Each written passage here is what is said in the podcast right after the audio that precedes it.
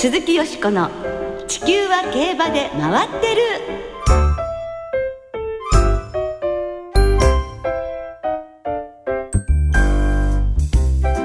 皆様こんばんは鈴木よしこです。お元気でいらっしゃいますか？地球は競馬で回ってる。この番組では週末の重賞レースの展望や競馬界のさまざまな情報をたっぷりお届けしてまいります。今夜もよろしくお付き合いください。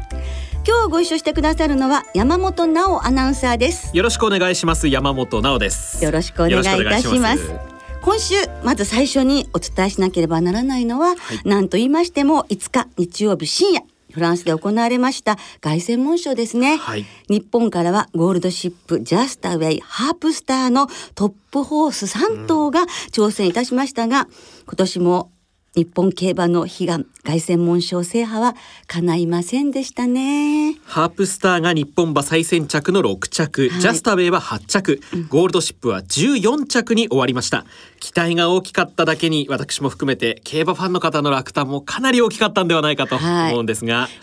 はい、残念でした。日本中からため息が聞こえるような気がいたしましたけれどもね、はい、今回はねあのこれまでの経験とノウハウね踏まえた上でえ日本で調整してそそそしてそのいい状態を現地でもキープするという形での挑戦だったわけですよね。でまあ大変状態が良かったというハープスターなのですけれども初めての日本の牝馬3歳牝馬で6着は検討したのではないかと思いますし、はい、最後のあの切れ味は世界中を驚かせたのではないかなと思いますね。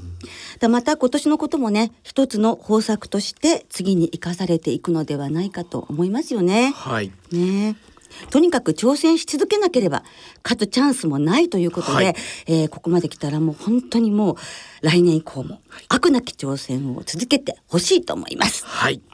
えー、その日本馬3頭を下してレースを制したのは去年に続いてフランスのトレブでした、はい、強い勝ち方を見せてくれました、アレッジド以来36年ぶり史上5頭目の凱旋門賞連覇達成です今年は参戦して未勝利だったんですが凱旋門賞に照準を合わせてきっちりと調整されていました。そうですね、はい、前日はまあそのベルメー賞負けて、本当に体調がどうかって心配されたわけですけれども、はい、本当に戻したわけですよね、うん、で前日は見学のツアーの人たちに写真撮影も許可したということですからね、はい、そのクリケットヘッド調教師の手腕に本当に驚かされるばかりですよね、そしてトレブはこれにて引退ということになりましたけれど、もうこれだけのね成績残せば十分ですものね。そうですね。はね、素敵なお母さんになってほしいと思います、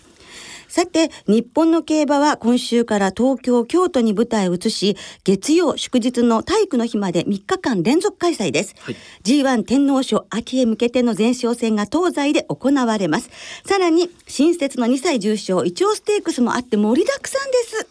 秋競馬、満喫いたしましょう。鈴木よしこの地球は競馬で回ってる。この番組は JRA 日本中央競馬会の提供でお送りします。鈴木よしこの「地球は競馬で回ってる」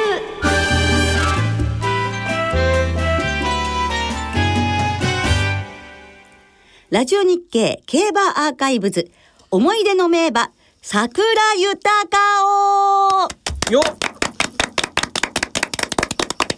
ということでラジオ日経競馬アーカイブズ今日は思い出の名馬桜豊をお届けいたします今年2014年は JRA 日本中央競馬会創立60年。そして日経ラジオ社も同じく創立60年です。そこでこれまで数多くの取材の中で記録された競馬に関する音源をご紹介していきます、毎月1回のペースでお届けしているこのコーナー。今日は桜豊王に関する貴重な音源をお聞きいただきます。ね今週は開幕週の東京で天皇賞秋の前哨戦毎日王冠が行われますが桜豊王は28年前の毎日王冠、はい、そして天皇賞秋を連勝、はい、しかも両レースともにレコードタイムで優勝した快速馬だったんですよね。はい。今年65回目を迎える毎日王冠を勝ちその年の天皇賞秋を制した馬は1957年の白力をはじめ6頭いるのですが2つ連続でレコード勝ちしたのは桜豊王。ただ1頭です。すごいですよね、はい、まだ生まれてらっしゃらないという山本直アナウンサーでい。らっしゃいますからね。うん、で日本の世界勝太郎厩舎に所属しまして通算競争成績は12戦6勝、はい、勝ったレースのうち半分3度もレコードを記録しているんですね。それもいきなりデビュー戦。2歳の12月に行われた新馬戦からレコード勝ちをしたんです。はいその新馬戦の後、同じく2歳の12月に出走した万両賞も7馬審査で逃げ切り勝ち。明けて4歳、現在でいう3歳の2月に共同通信杯4歳ステークスで初めての重賞制覇を飾ります。では実況です。直線に向かいました。内を突っ込んで1番の上ダッシュが突っ込んでまいりました。上ダッシュがどうやら2番手で並んだ。桜井豊を外をついてこれから伸びきれるか。今3番手並んでいます。3番手から2番手を伺います。先頭サザンフィーバー坂を上ります。一鞭二鞭入れました。1馬身のリード。2番手には桜井豊王か桜井豊王がぐんぐん2番手に突っ込んできた。外を回りましてロードキルター。内からは上ダッシュさあ桜井豊王が並んだ。桜井豊王が先頭か。桜井豊王先頭だった。内をついて上ダッシュ間サザンフィーバー現在3番手。さあ先頭は上ダッシュ上ダッシュが先頭か。桜豊桜豊王が首か首の上限なった。桜豊王合輪桜豊王3連勝の体制です。内上ダッシュ食い下がりました。長岡和也アナウンサーの実況でお聞きいただきました。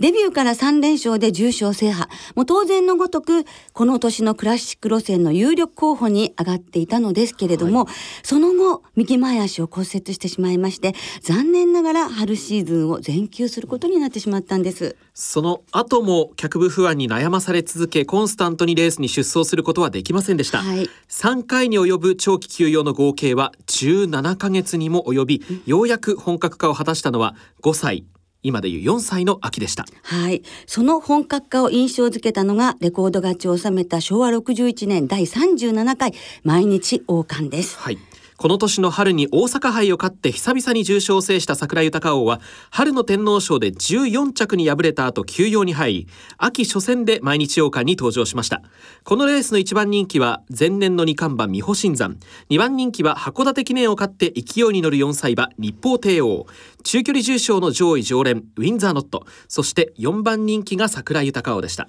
実況は長島啓二アナウンサーです。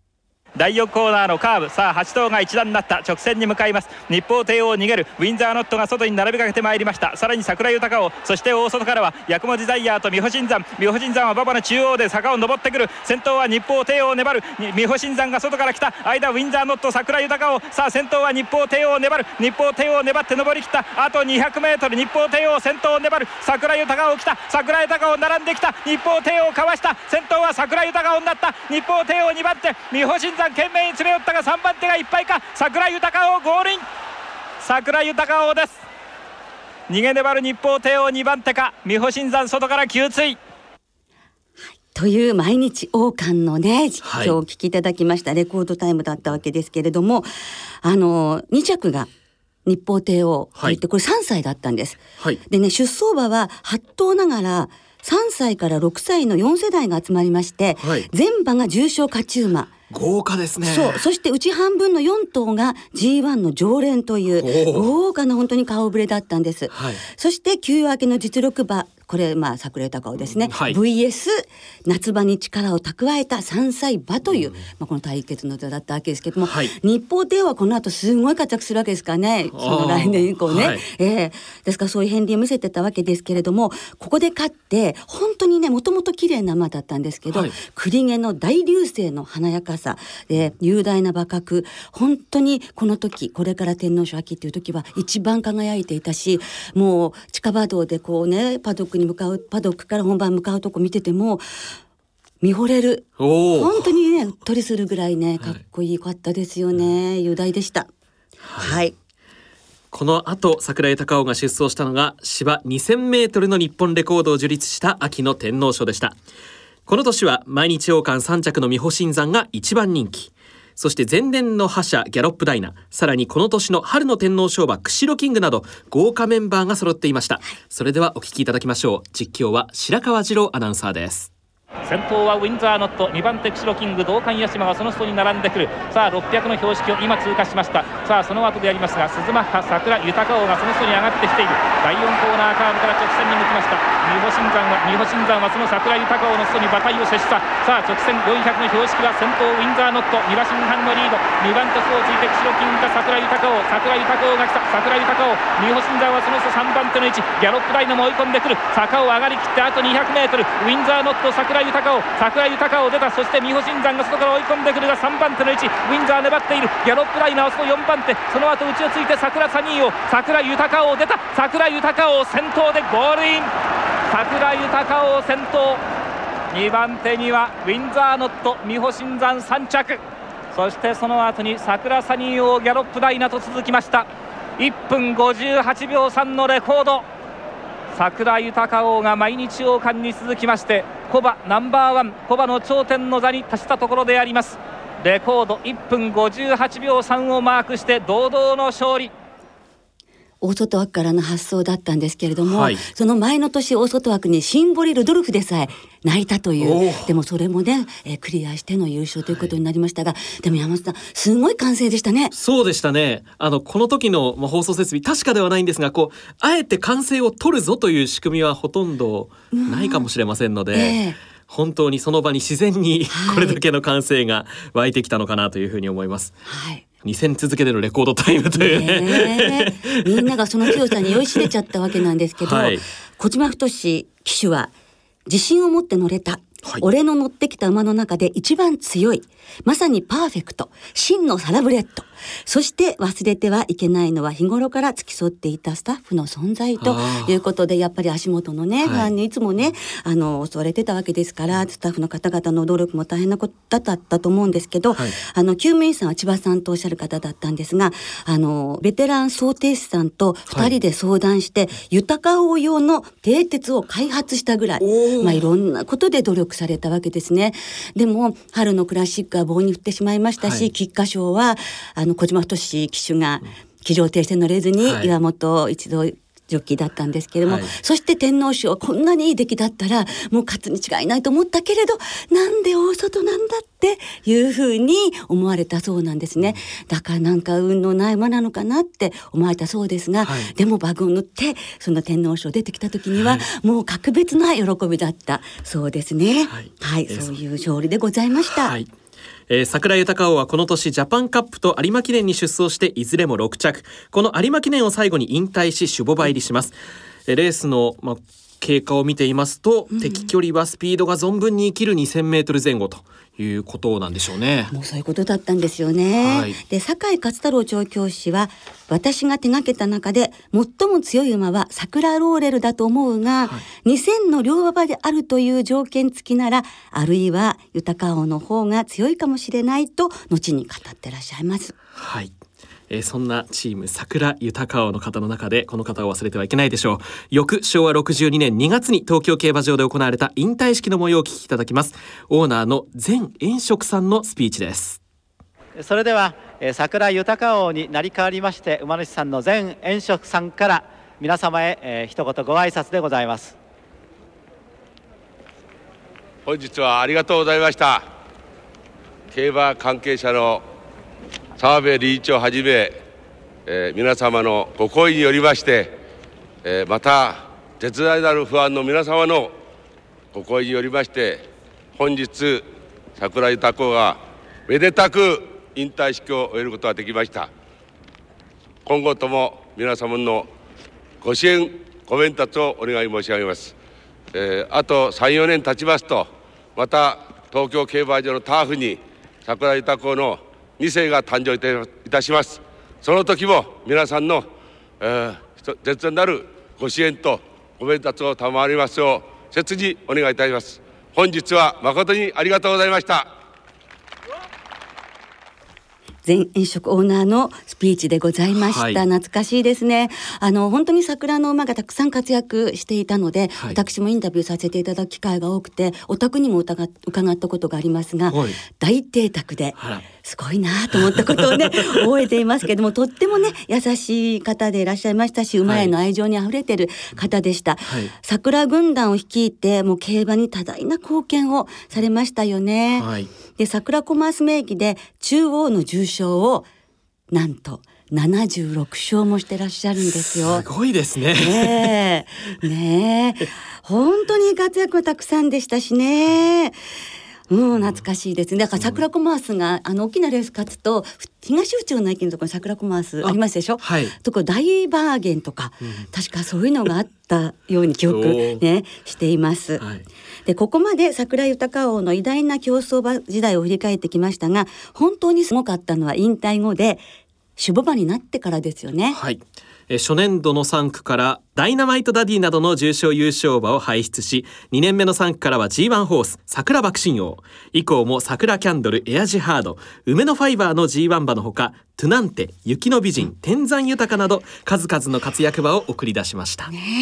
サクラユタカオーの父お父さんは名種牡馬テスコボーイですが現在 sire line でテスコボーイの血脈を継承しているのはサクラユタカオーを通してだけとなっているんですよね。はいえこのテスコボーイはサクラユタカオーの他にも皐月賞と菊花賞を制したキタノカチドキ。桜花賞とオークスを制したテスコガビ。ー皐月賞有馬記念を制した東証ボーイなどを輩出し日本で4度もリーディングサイヤーに輝いたのですが、はい、サクラユタカオーの系統以外はその後途絶えてしまいました。うんそれどころか一時代を築いたノーザンテイストリアルシャダイ、パーソロンなどサンデーサイレンス以前に日本を席巻した種牡馬のサイヤーラインもほぼ途絶えてしまっているというわけですからサクラユタカオーの凄さがわかりますよね、はい、で今年ニュージーランドトロフィーを制した湘南アチーブの父は湘南カンプでその父サクラバクシンオーつまりサクラユタカオーのひ孫に湘南アチーブを当たるということですね。はい。桜豊王は2010年に28歳でこの世を去りましたがその血脈は現在も生き続けています。そうですね。テスコボーイっていうのはあの輸入してから、まあ、すごい活躍馬がさっきご紹介したように出ましたので、はい、外国から買い戻しの話が来るくらいすごい馬であの守護馬になってからはあの日高で形容されてたんですけど、はい、ですから日高の宝というふうにも言われましたよね。で本当に日本の競馬に合っているこのラインだと思いますので、もう日本の誇りともいえる血脈だと思います。はい、今後も毎日王冠天皇賞秋で見せた桜豊王のスピードは継承されていくことででしょうね、はい、そしてそれを大いに期待しています、はい、以上ラジオ日経競馬アーカイブズ今日は思い出の名馬桜豊王をお届けいたしました。鈴木よしこの地球は競馬で回ってる。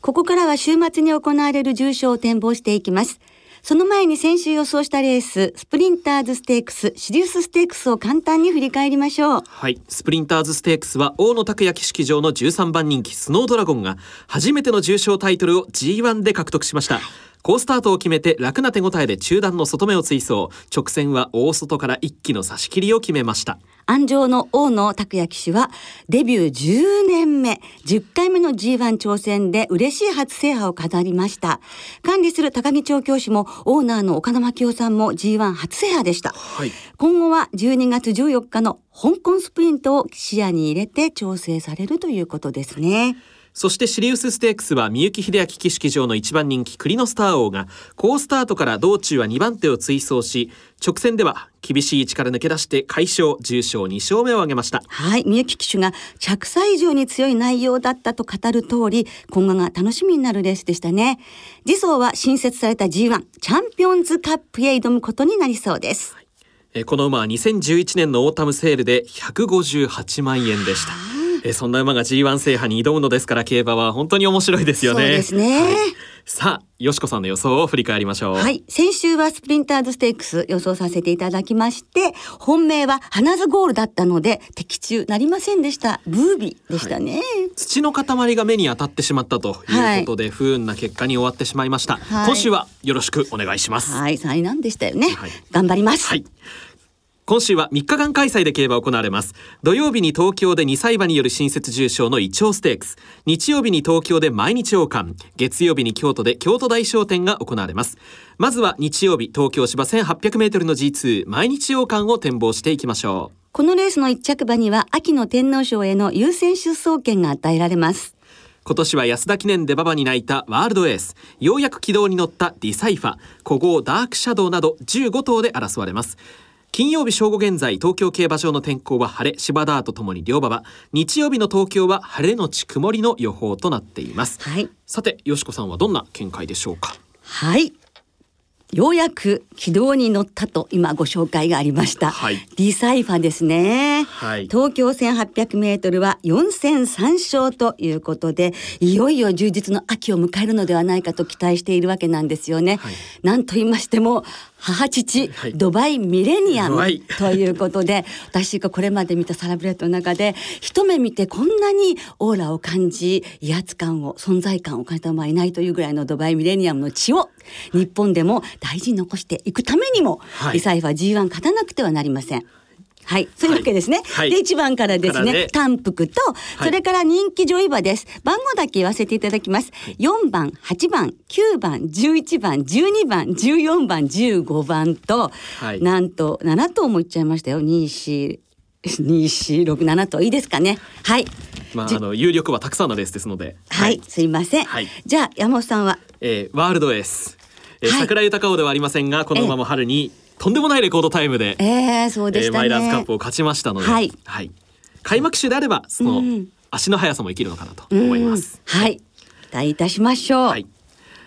毎日王冠でした、はい、続いては京都大商店を展望していきましょう。月曜日の京都で行われます芝 2400m の G2 こちらも一着馬には天皇賞への優先出走権が与えられます今年は京都が得意な当選ラー G13 勝の牝馬名将マンボ去年あっと言わせたヒット・ザ・ターゲットなど12頭で争われます。金曜正午現在京都競馬場は天候晴れ芝ダーとともに両馬場。月曜日の京都は雨で暴風を伴うという天気予報となっています。台風がね近づいてますからね、はい、開催大丈夫なんでしょうか。うん心配ですね、はい、まあえっ、ー、とまだ金曜日の時点ではワクチン発表されていませんがどんな見解でしょうか？はいもうここはですねあの G1 参勝の名将マンボ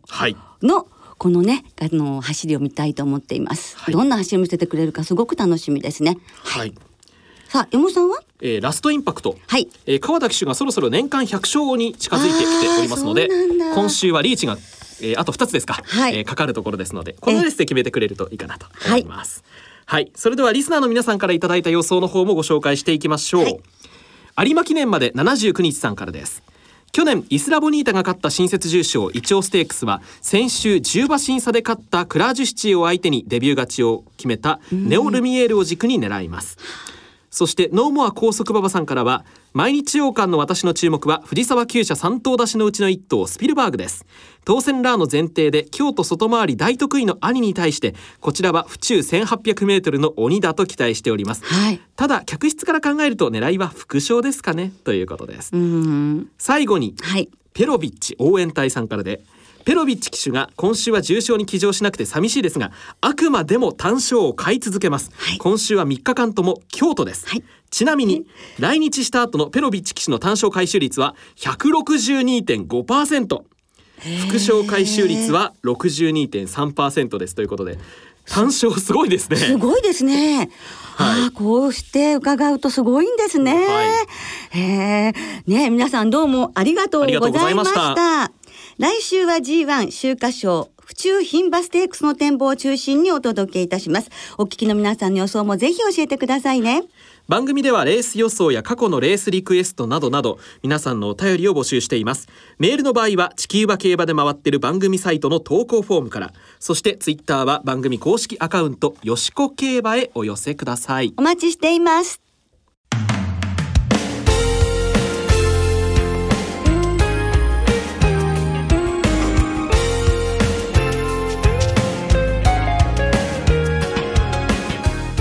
そろそろお別れの時間となりました。今週末は開幕週を迎える東京京都での開催ですが台風の影響が非常に心配されています、はい、えー、開催の影響有無などについては JRA のホームページそしてラジオ日経の中央競馬実況中継でご確認ください。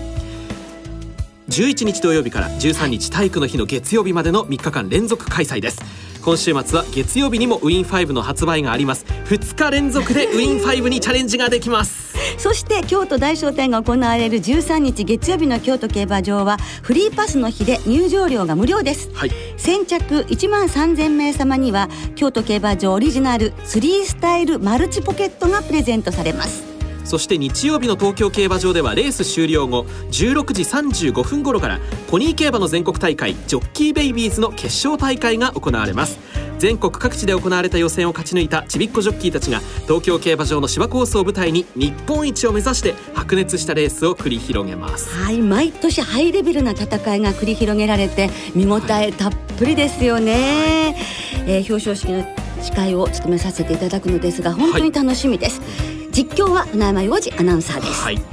そして同じく日曜日の東京競馬場でお昼休みに行われる毎日王冠の予想検討会にもよしこさんは出演の予定ということですね。そうなんです。当てたいです。はい、はい、ぜひ東京競馬場にいらしてください。お待ちしております。お待ちしています。では週末の競馬存分にお楽しみください。お相手は鈴木よしこと。山本直でした。また来週元気にお耳にかかりましょう。